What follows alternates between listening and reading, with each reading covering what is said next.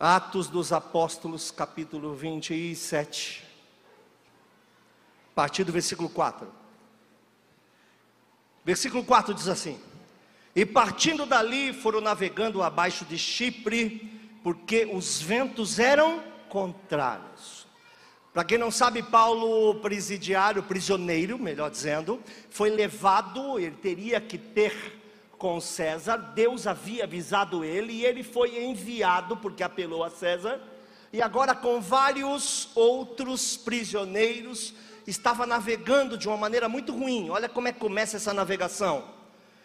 Com vento contrário. Tendo atravessado o mar ao longo da Cilícia e Panfilha, chega, chegamos a Mirra, na Lícia Achando ali o centurião, o navio de Alexandria, que navegava para Itália, nos fez embarcar nele. E como por muitos dias navegássemos vagarosamente, havendo chegado apenas de fronte de Sinido, não nos permitindo o vento ir mais adiante. Navegamos abaixo de Creta, junto de Salmona, e costeando-a dificilmente Primeiro ele começa uma viagem com o vento contrário. E agora ele navega devagar por causa do vento. E agora ele tem uma dificuldade e toma muito mais dias do que o normal, porque era difícil tal navegação. Você imagina como essa é, viagem começou comprometida. Eu não sei se você já teve a oportunidade de, navegar contra o vento, né? Muitas vezes as nossas provações e tempestades começam assim apenas um vento contrário. Tudo que você vai fazer custa. Paga, mas paga de maneira difícil. alcança, mas alcança na linha. Consegue fazer, mas com muita dificuldade. Parece que assim se avizinham as tempestades na vida de todo mundo. Ela não chega de repente ela chega dando avisos, né? Você diz, agora eu consigo e quase não consegue. Tudo que você vai fazer parece que há um vento totalmente contrário, há uma resistência. É diferente quando você está fora de provação. Tudo que você põe a mão é abençoado, tudo que você faz, Deus abençoe. Mas quando você está passando uma provação, meu velho, quando você está numa tempestade, tudo custa, tudo é muito difícil. Eu costumo fazer uma brincadeira que quando a gente está provado, o nosso último pão com manteiga cai com a manteiga para baixo. Você pode ver, quando está tudo bem, ele cai, não suja, pega a manteiga para cima, mas quando você está provado, nem o bichinho se sustenta, cai sempre com a manteiga para baixo. Geralmente miséria não vem sozinho, vamos falar sobre isso já já, só para pontuar. Versículo 9 Passando muito tempo, sendo já perigosa a navegação, pois também o jejum já tinha passado, Paulo os admoestava, dizendo-lhes: Varão, vejo que a navegação há de ser incômoda e com muito dano, não só para o navio e a carga, mas também para a nossa vida. Mas o centurião cria mais no piloto e no mestre do que naquilo que dizia Paulo. E como aquele porto não era cômodo invernar, é, e o mais deles foram de parecer que se partisse dali, para ver se podia chegar a Fenice, até um porto de Creta que olha para a banda do vento da África. Versículo 14. Vou cortar algumas coisinhas, porque eu tenho muita coisa para falar. Só não quero que você fique é, alheio se não conhece o texto. Mas não muito depois, deu nela um pé de vento chamado Euroaquilão. Existe até hoje lá com outro nome. Euroaquilão. E sendo o navio arrebatado, não podendo navegar contra o vento, dando de mão a tudo, nos deixamos ir à toa, quer dizer, eles ficaram ao léu, ficaram soltos, sem governabilidade, correndo abaixo de uma pequena ilha chamada Cauda, apenas pudemos ganhar o batel. Versículo 19: E ao terceiro dia, nós mesmos, com as próprias mãos, lançamos ao mar a armação do navio, não a, e, e, não aparecendo, havia já muitos dias, nem sol, nem estrelas, e caindo sobre nós uma não pequena tempestade. Começou com vento contrário, depois começou a ficar tudo vagaroso, de repente começou uma grande chuva, um grande vento, e agora ele diz que a tempestade que está assolando eles não é pequena, é grande. Começa a perder todas as coisas. Fugiu-nos toda a esperança de nos salvarmos. É sempre assim quando nós estamos no meio de uma tempestade. A gente acha que não vai chegar do outro lado, mas vai chegar do outro lado. Quero te dizer que tudo tem uma saída, porque a nossa saída vem do alto. A gente olha para um lado, a gente olha para o outro e não vê as coisas acontecendo, mas no reino do Espírito, Deus já está dando ordens aos anjos ao nosso respeito. O problema não é passar a tempestade, mas com quem você passa uma tempestade. Por isso é necessário congregar, é necessário ter comunhão, principalmente com o Senhor, porque o Senhor estará conosco todos os dias até a consumação dos séculos. Eu e você com Deus somos maioria absoluta. É necessário passar uma tempestade com o Senhor. Versículo 21. Havendo já muito que não se comia, então Paulo, pondo-se de pé no meio deles, disse: Fora na verdade razoável, ó varões, ter me ouvido a mim e não partir de Creta Assim evitariam este incômodo e esta permissão. Versículo 22. Mas agora vos admoesto, aqui tenhais bom ânimo, porque não se perderá a vida de nenhum de vós, mas somente o navio. Por quê? Porque nessa mesma noite, nesse mesmo dia que eu admoestei vocês, eu admoestei porque o Senhor apareceu para mim, um anjo de Deus apareceu para mim de quem eu sou e a quem eu sirvo. Acho lindo isso, de quem eu sou e a quem eu sirvo. Eu não só sirvo, mas eu sou. Eu não frequento uma igreja, eu sou essa igreja. Isso muda tudo. Eu não sirvo ao Senhor, mas eu sou dele, ele é meu, eu estou nele, ele está em mim. Ele é Emmanuel, quer dizer Deus conosco, vive comigo. É diferente a conotação de frequentadores de congregação buscadores de prosperidade. Uma pessoa, quando ela está em Deus e Deus está nele, ela passa o que tiver que passar, talvez com perdas, mas vai sair do outro lado e Deus vai restituir ao seu tempo. Na mesma noite, Deus de quem eu sou e a quem eu sirvo, eu chorei muito só lendo isso. Esteve comigo dizendo: Paulo, não temas Importa que seja apresentado a César. Deus agora está revelando para ele um propósito. Importa que você seja apresentado a César. E eis que Deus te deu todos quantos, quantos navegam contigo. Portanto, ó varões, tem de bom ânimo, porque creio em Deus que há de acontecer assim como me foi dito. Lá na frente, no versículo 34, eu queria cortar, porque eu preciso falar muita coisa, mas é que é muito importante. Olha o versículo 34. Portanto, exorto-vos que comais alguma coisa, pois é para a vossa saúde. Porque nenhum cabelo cairá da cabeça de qualquer que vós. E havendo dito isso, tomando o pão, deu graças a Deus na presença de todos e partindo, começou a comer.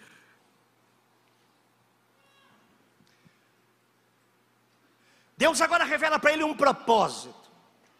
A tempestade não é um meio apenas, não é um fim em si mesmo, jamais será mas ela é a condução pela qual Deus vai te levar ao propósito. Quando Deus precisa tratar com a nossa vida, nos permite passar por certas situações e certas tempestades. Para quê? Para te colocar no lugar aonde Ele sempre quis que você estivesse. Ele está dizendo para o Senhor Paulo, um controlador. A partir de agora, Senhor Paulo, o Senhor é controlado. O Senhor não terá controle sobre essas coisas. Apenas acredita em mim. Houve perda de todos os valores.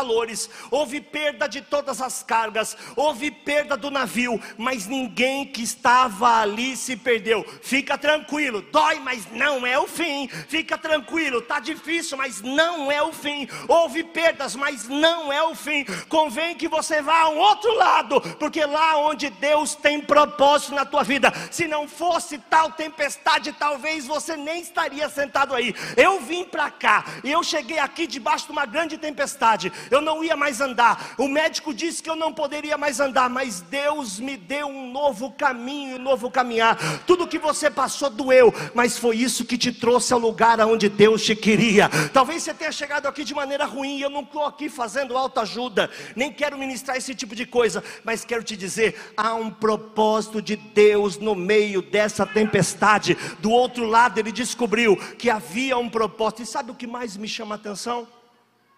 É que Deus revelou para ele, agora dói. Isso me dói demais.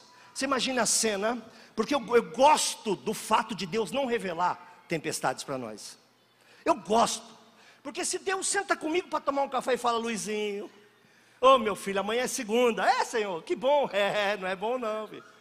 Vai apanhar, hein? Hum, tudo isso aí você vai perder, per perder, vento, vento, vai vir vento, chuva, tempestade, vai perder. Quem tiver do teu lado vai sofrer. Imagine se Deus revelasse isso para nós.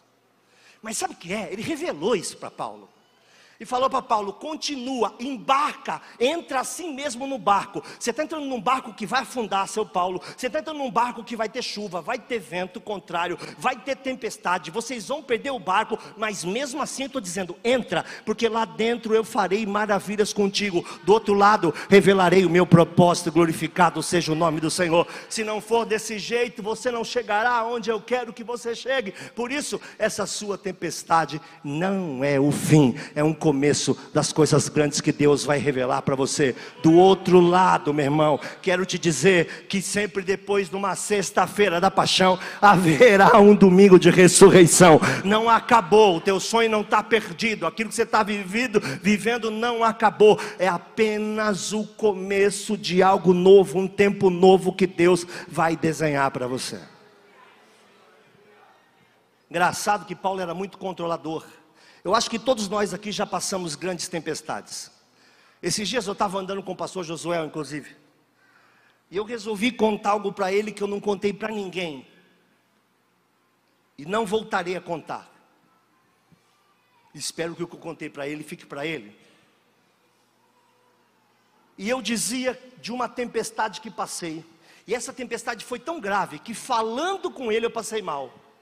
Presta atenção apenas de reviver um fato que já passou, apenas de nomear uma situação que já é antiga, eu tive uma sensação de desmaio no meio da rua, comecei a ter tremedeira e falei para ele: Ó, estou com taquicardia, o que está acontecendo? Só de falar esse assunto com você. Meu irmão, Deus prova, segura aí, Deus prova a gente naquilo que a gente mais preza, quando aquilo que a gente preza despreza os propósitos de Deus. Deus nos prova naquilo que a gente mais preza, quando aquilo que a gente preza despreza os planos de Deus. Deus disse para Paulo: Paulo, eu sou um Deus de planos, eu sou um Deus de propósitos. O que eu faço contigo você não vai entender, mas vai. Convém que você chegue aonde eu quero que você chegue. Para você chegar lá, tem que ser do meu jeito. Glorificado seja o nome do Senhor. É Deus que está no comando de todas as coisas. Me incomoda a igreja cristã no Brasil falar tanto de demônio. Me incomoda a igreja cristã no Brasil falar tanto de coisas espirituais da maldade. Eu não estou com nenhum nenhum que não seja Cristo, e sou uma nova criatura, as coisas velhas se passavam, eu agora estou escondido com Cristo em Deus, bendito seja o nome do Senhor, eu sou filho, fui adotado, fui recebido como filho, os seus não receberam, todos quanto receberam, eu sou um deles, deles o poder de serem feitos filhos de Deus, a saber, os que creem em seu nome, o diabo não te toca, isso é conversa fiada, nunca te tocou, jamais te tocará, porque o Senhor está guardando a tua entrada e a tua saída, já te deu um novo nome que nem eu e nem você conhecemos. Saiba que o que você está vivendo nada mais é do que propósito. Tirando aquelas provações que a gente inventa, isso é uma outra história para um outro dia. Deus prova a gente naquilo que a gente mais preza, quando aquilo que a gente mais preza despreza os propósitos de Deus, despreza os valores de Deus. E aí, Paulo chega numa ilha. Por isso que eu falo, né? Engraçado como foi crescendo. Era apenas uma resistência de vento, virou um pé de vento, a Bíblia chama de pé de vento. E ele disse que era uma tempestade que também não era pequena. Destruiu tudo, perdeu todas as coisas, foi parar num lugarzinho que eles chamam de bárbaro, mas foram parar em Malta. E ali foram muito bem acolhidos pelos chamados bárbaros. Dado o momento, começaram a se alimentar. Quando foi colocar algumas vides na fogueira, e eu queria entender o que era isso, colocou umas vides na fogueira, uma víbora, é tão pouco pregado isso, né? Mas eu quero me deter cinco minutos, posso? Vocês me permitem? Uma víbora mordeu a mão de Paulo. Quando ele puxa, quando ele está aumentando o fogo, a víbora morde. Ele puxa essa víbora, é uma víbora venenosa, uma pequena víbora, e ele coloca ela no fogo. E aqui eu quero fazer uma pausa, eu quero sair fora da mensagem e fazer uma inferência. Sempre que a gente está provado, aparece uma víbora para morder. Como tem gente oportunista na fé.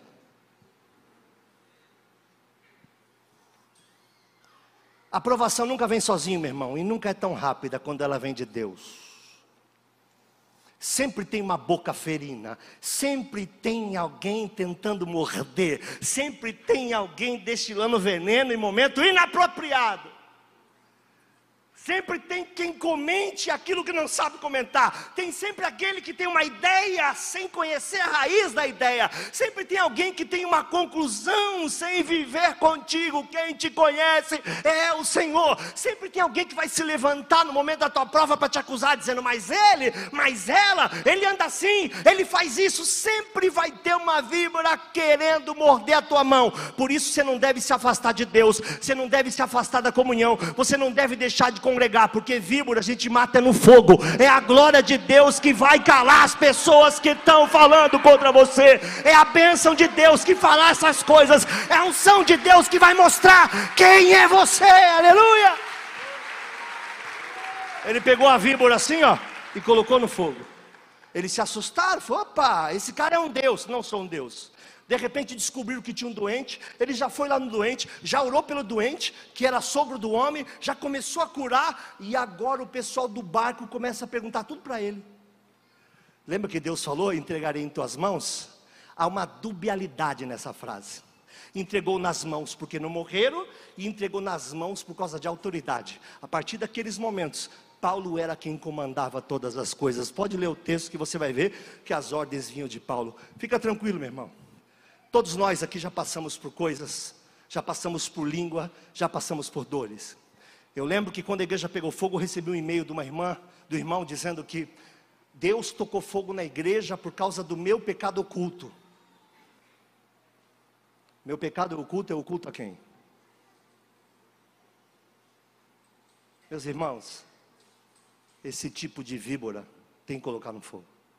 Não reage, não vai atrás, não responde à indireta, apenas adora a Deus. A presença de Deus vai destruir todas as bocas que têm te atacado. Glorificado seja o nome do Senhor.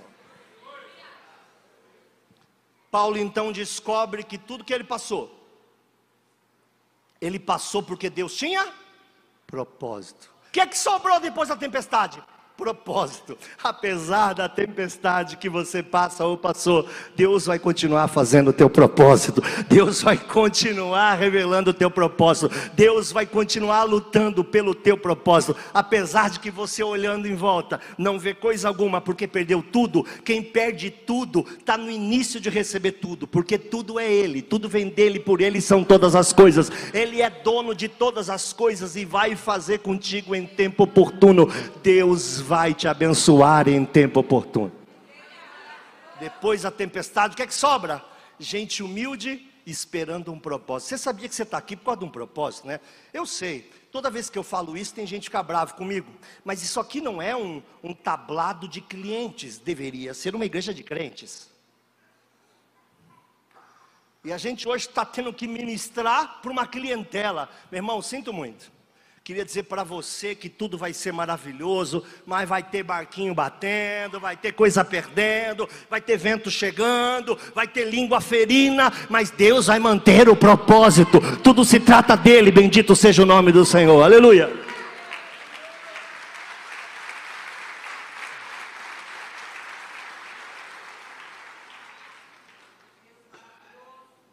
Bendito seja o nome do Senhor para sempre. Ampassan quero lembrar de um texto. Em Mateus capítulo 14, versículo 22, Jesus age de uma maneira distinta, diferente. Eu não ia, eu não ia colocar, mas eu estou em tempo, eu estou em bom tempo. Você pode colocar, Lu? Mateus 14, 22. Quero ministrar um pouco de, de tempestade. Lembra que ministrei semana passada? E este varão será esconderijo contra a tempestade e refúgio contra o vento. Está na tempestade, só tem um lugar para ir, meu velho. Está no meio do vento, só tem um lugar para ir. Corre para o colo de Jesus, o Senhor te guarda, vai guardar a tua entrada e a tua saída, amém? E logo eu, eu vou dar um pouco as costas para vocês, porque eu quero fazer uma novela mexicana, que eu quero entrar no texto. Adoro entrar no texto, adoro me sentir lá. E logo ordenou Jesus que seus discípulos entrassem no barco. Presta atenção, deu uma ordem. Em outra versão vai estar escrito: e insistiu Jesus. Jesus não era desse. Mas ele ordena porque sabia que era necessário que eles entrassem nesse barco. E foi uma das entradas no barco mais doida desse mundo. Por quê? Porque ele os coloca no barco e ele vai embora. Eles entendiam tudo de barco. Tudo de barco.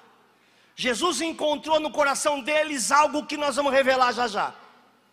Jesus sabia que para esses discípulos ele não era o filho de Deus. Que isso, pastor? Não era o filho de Deus. No final desse texto, ele diz assim: verdadeiramente este é o filho de Deus. Logo, até o final do texto, eles ainda tinham dúvida se Jesus era quem dizia que era. A gente passa tanta tempestade para que a nossa fé seja edificada, para que a nossa fé seja enraizada. Muitas vezes nossa aprovação não é uma aprovação, é Deus nos colocando como raízes, é Deus colocando a nossa fé em dia, Deus querendo se revelar como provedor, Deus querendo se revelar como aquele que cura. Por exemplo, hoje nós recebemos mais uma notícia aqui na igreja. Toda semana isso está acontecendo, não é por causa dessa igreja, acontece no Brasil para Cristo, acontece na Assembleia de Deus Deus acontece em muitas igrejas. Não esqueça que isso não é uma propaganda de igreja, mas uma irmã teve um câncer na tireoide. Esse câncer deu metástase para a coluna e Deus tocou nessa nossa irmã e ela volta no médico e até o médico vai em lágrimas porque ela não tem absolutamente mais nada. Ela só vai poder contar. Aplauda, aplauda, aplauda o Senhor. Aplauda o Senhor.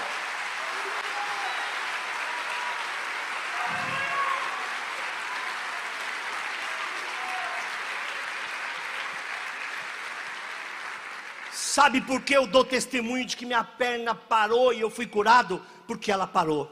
Ela só vai contar para os outros que ela foi curada porque um dia ela teve câncer. A gente não entende todas as coisas, mas muitas coisas que são da vida não são provocadas por Deus. Cuidado, muitas coisas da vida servirão para a glorificação do nome do Senhor. Deus se revela para ela como Elohim Rafa, o Senhor que te sara. Pode tirar até a vida dessa mulher, mas ela nunca vai esquecer que um dia Elohim Rafa se manifestou e curou e arrancou arrancou o seu mal. Deus quer nos revelar, e a tempestade é condutor de todas essas coisas.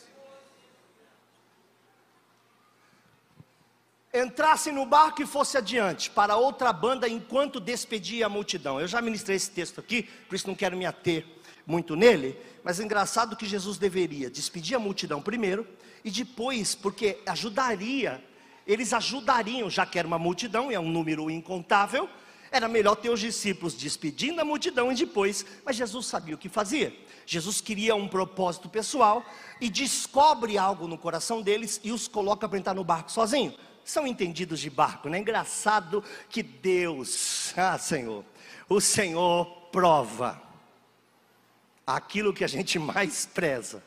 Quando aquilo que a gente mais preza despreza despreza quem Ele é. Agora eu mudei, na terceira eu mudo de novo. Quando aquilo que a gente preza, despreza quem Ele é verdadeiramente, Deus prova naquilo que a gente mais preza. Cuidado com as coisas que tomam totalmente o seu coração. Amém? Cuidado com coisas que distorcem a tua fé. Cuidado que quando aquilo que você preza é maior do que o Deus que você serve. Despedida a multidão, subiu ao monte para orar à parte, chegando já tarde, estava ali só. E o barco estava no meio do mar. Adoro esse texto. Pastores, todos que estão aqui, adoro esse texto. O, bar, o barco estava no meio do mar. açoitado pelas ondas, por que estava açoitado pelas ondas? Aí está a explicação, porque o vento era contrário. Mas contrário para onde? Eu estou no meio do mar. Se o vento vem da direita, eu coloco meu barco numa posição em que o vento me remeta para a esquerda. Já que eu estava no meio, eu podia voltar. Mas provação não é assim. Provação não tem lado de vento. Tempestade que é tempestade, o vento vem de todo lado açoitado por ondas, porque o vento era contrário, não adianta fugir, o vento é contrário, melhor é passar e entender que do outro lado Deus vai te revelar algo novo, e Deus queria sim revelar para eles, era chegado um tempo, em pouco tempo eles seriam os apóstolos, hoje sendo discípulos, não poderiam pregar sobre uma pessoa que verdadeiramente eles não conheciam, e tem mais, havia sincretismo no coração deles, que heresia, vamos chegar lá. E tem mais, acreditavam em fantasmas.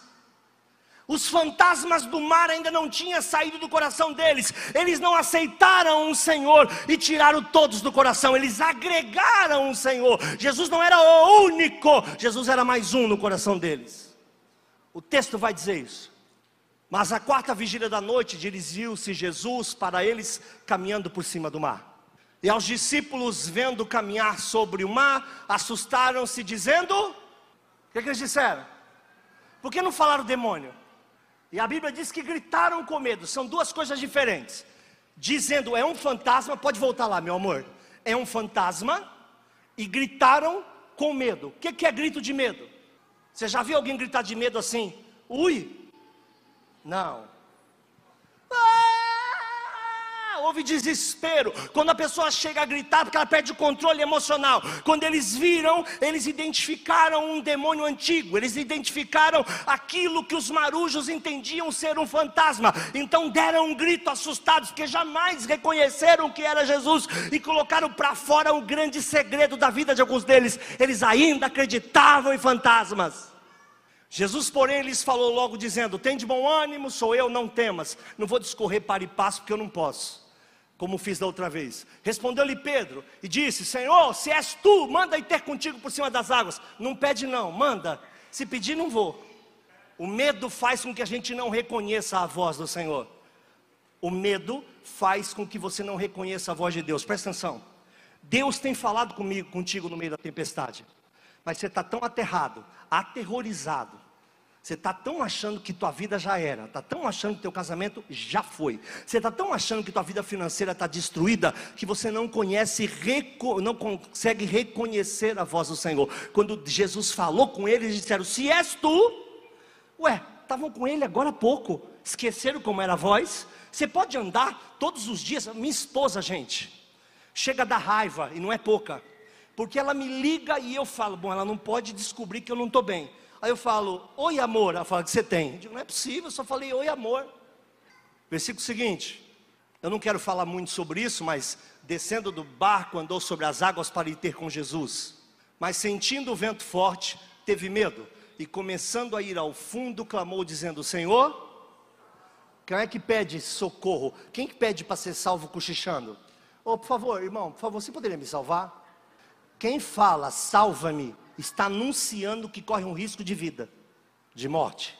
Viver não é o risco, morrer é que é. Quem diz salva-me, está anunciando ou prenunciando que corre um sério risco. Eu não quero interpretar isso porque eu não vou ter tempo. Mas é tão engraçado, sabe, meus irmãos, presta atenção. É tão engraçado ver Jesus andando sobre a tempestade. Ele não, podia, não poderia ter parado a tempestade para andar. Fala, para! Aí ficava aquele flat, aquele mar em flat, ele vinha andando. Viu que eu paro o negócio aí? Não fez isso. Ele depois parou, mas primeiro andou sobre a tempestade. Fica tranquilo, meu irmão. Isso que você está passando para Deus é lugar de pisar. Jesus conhece tudo isso aí.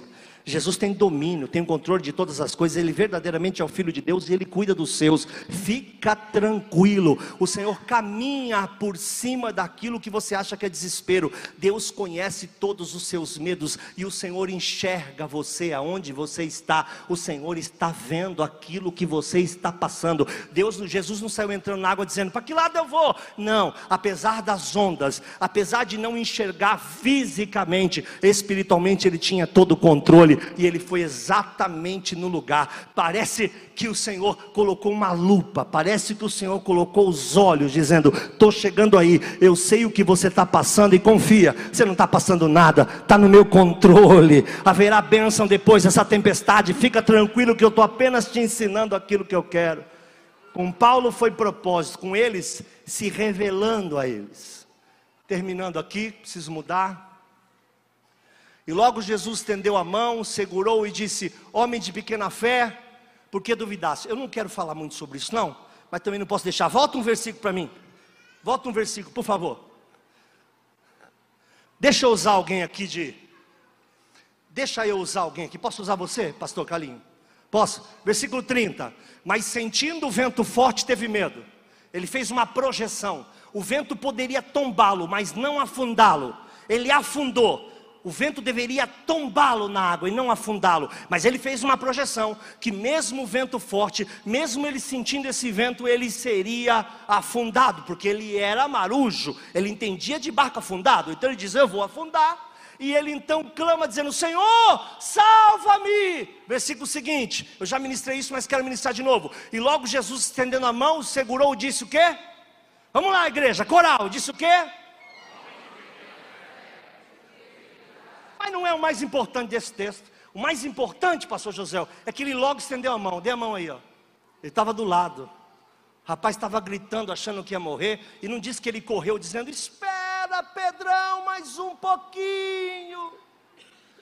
Aguenta, filho. Se afogar, eu ressuscito. Não foi isso que aconteceu? A Bíblia diz, irmã, que ele fez assim, ó, estava do lado. Esse é o problema de quem passa a tempestade sem Deus. Está numa igreja, mas não pertence ao corpo não entende que Deus nunca deixou você. O silêncio de Deus não quer dizer absolutamente nada. Deus não precisa falar para que Ele seja, e Ele é, Ele é o seu Pai. Ah, o socorro vem muito mais rápido do que você imagina. Não se desespera, a mão de Deus está estendida para você essa noite. A mão de Deus está estendida para você. Glorifique o nome do Senhor. A mão do Senhor está estendida para você essa noite. O Senhor está ao teu lado. O Senhor está ao teu lado. Não temas temas, não temas.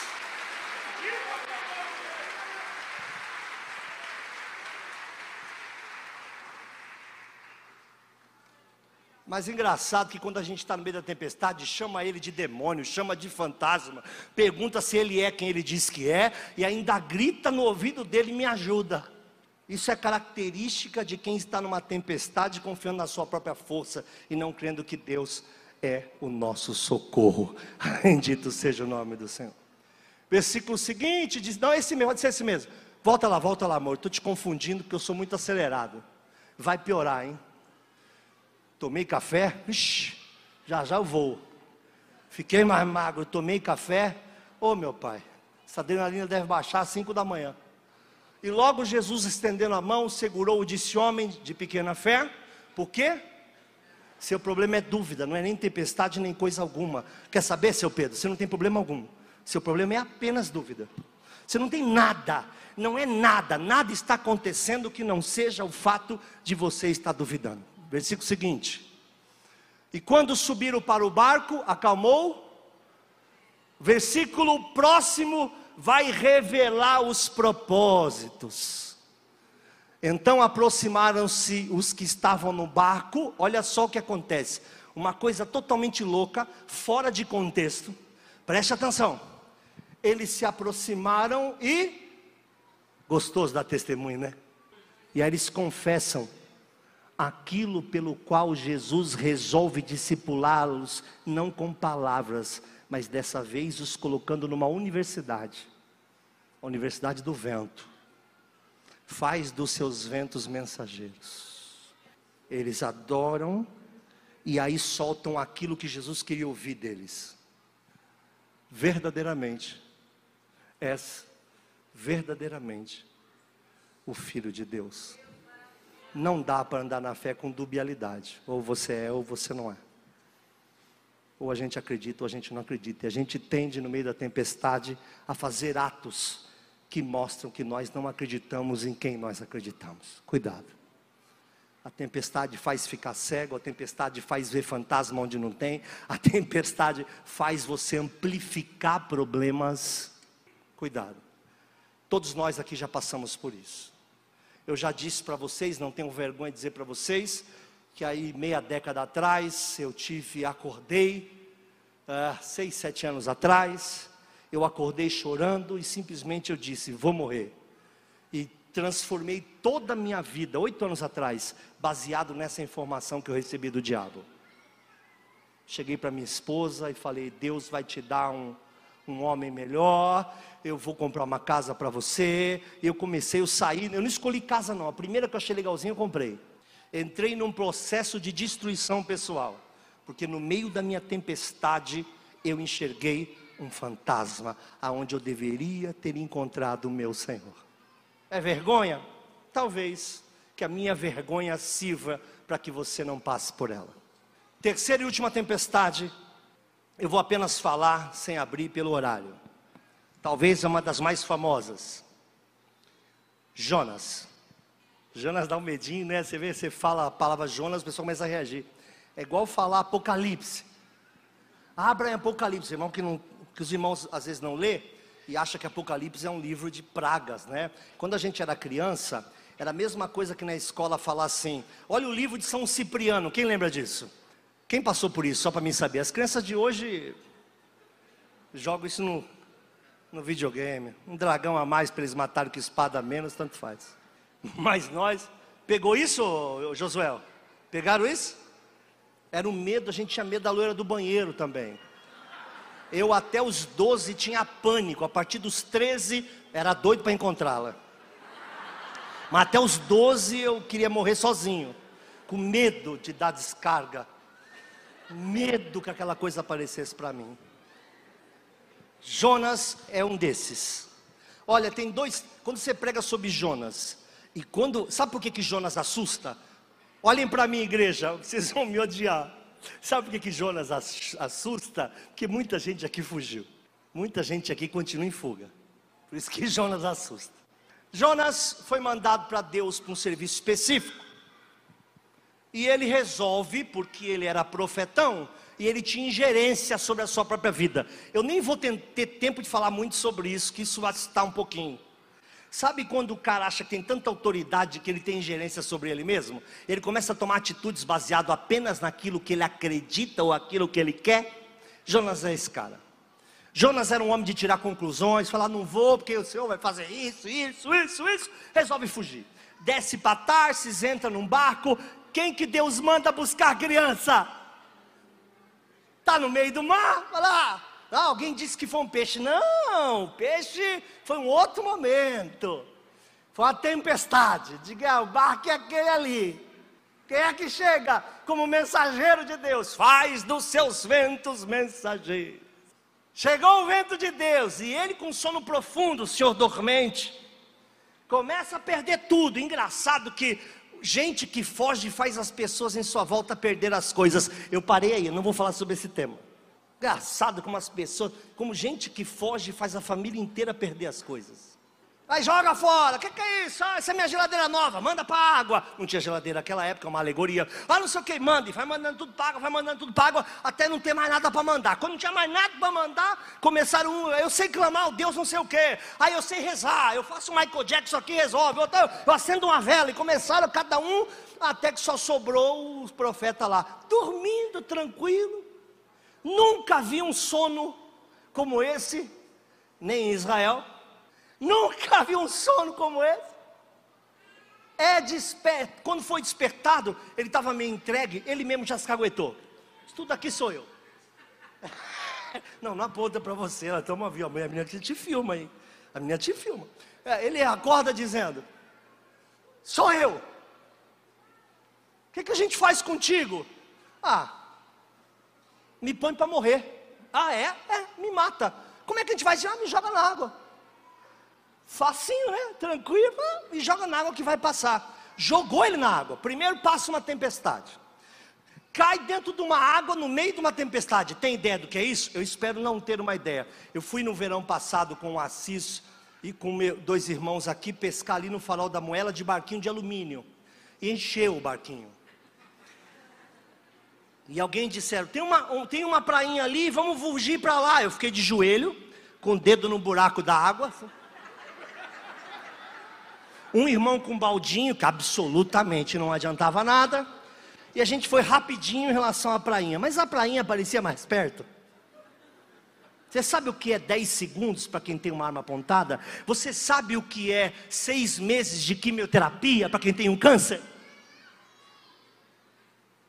Passa 10 anos e não passa seis meses.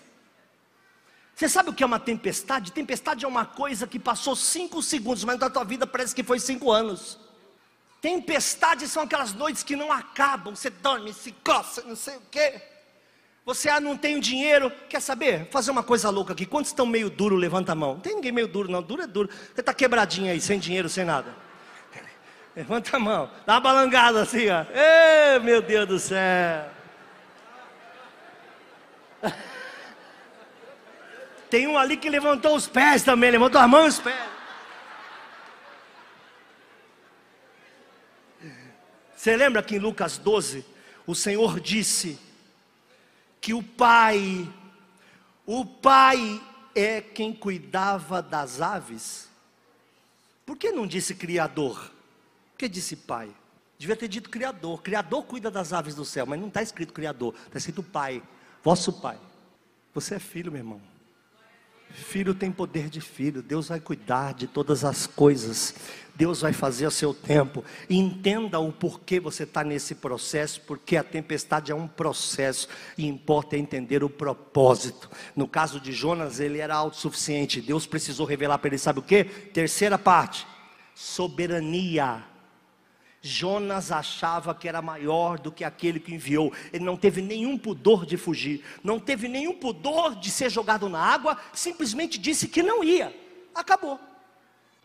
Nós temos muitos pastores aqui. Sabe quantos pastores a gente encontra na seara, todo quebrado, arruinado, e você pergunta para ele: "E por que tu saiu lá da igreja?" Eu quis.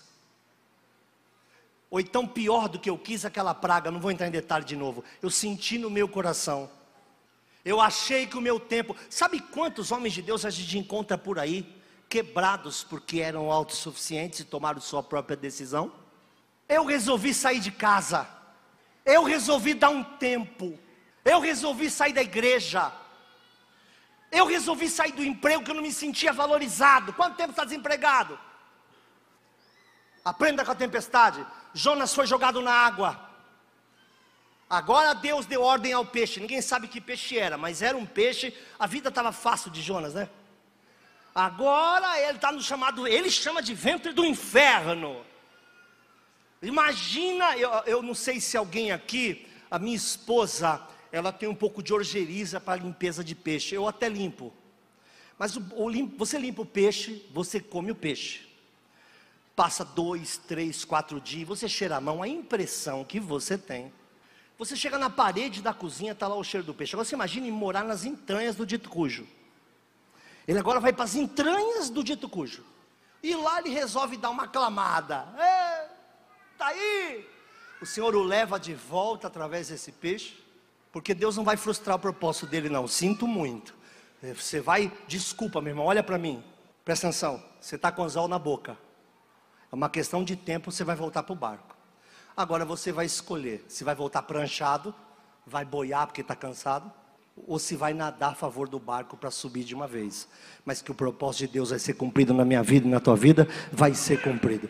Deus quis ensinar com uma tempestade. Sabe o que sobrou para Jonas depois da tempestade? Entender qual é a soberania de Deus. Um manda, outro obedece. É a Ele toda honra, toda glória, todo louvor, toda adoração. Convém que a gente diminua e convém que Ele cresça. Ah, pastor, qual é o segredo de uma igreja cheia? Ninguém sabe, mano. Todo mundo conversa, mas ninguém sabe esse negócio, não. A única coisa que eu imagino é que homens de Deus devam diminuir para que ele apareça. Porque quando o filho do homem for levantado, atrairá os povos a ele mesmo. Não se trata de pessoas. Quantos passos nós temos dado em direção ao erro? Tem se batido, bate para cá, entra numa tempestade, vai para o vento, víbora mordendo, vai para cá, volta para lá, e sabe o que vai acontecer no final, meu irmão? No final, você vai vir num culto como esse, Deus vai te pegar aí, você vai chorar e vai dizer: Eu quero voltar para o propósito de Deus na minha vida. Essa tempestade vai ser nada além da condução que te levou para a glória de Deus outra vez, nada além daquilo que te trouxe para o prumo outra vez. Pastor apanha muito porque de tanto falar sobre as coisas de Deus, às vezes a gente cai, às vezes vamos falar de mim. A gente se ensoberbece. A Bíblia diz que não seja neófito, para quem ensoberbecendo não cai na condenação do diabo. É um mistério isso. E aí vem Deus e fala: peraí, peraí, como é que é? Aí vem uma tempestade, faz dos seus anjos, dos seus ventos, mensageiro. Deus nos prova naquilo que a gente mais preza quando aquilo que a gente mais preza despreza a soberania de Deus. Cuidado, a gente foi chamado e feito para ser religado e não para ter autonomia. Servo de orelha furada. Depois da tempestade, você vai encontrar um propósito para a tua vida. Se você está vivendo essa tempestade, glorificado seja o nome do Senhor que não nos desampara o propósito vem agora. Você vai sair do outro lado, ou mais simples, ou mais inteligente, ou mais maduro, ou mais abençoado, ou mais espiritual, mas que Deus vai te levar para onde Ele quer, não tenha dúvida. O nome disso é soberania.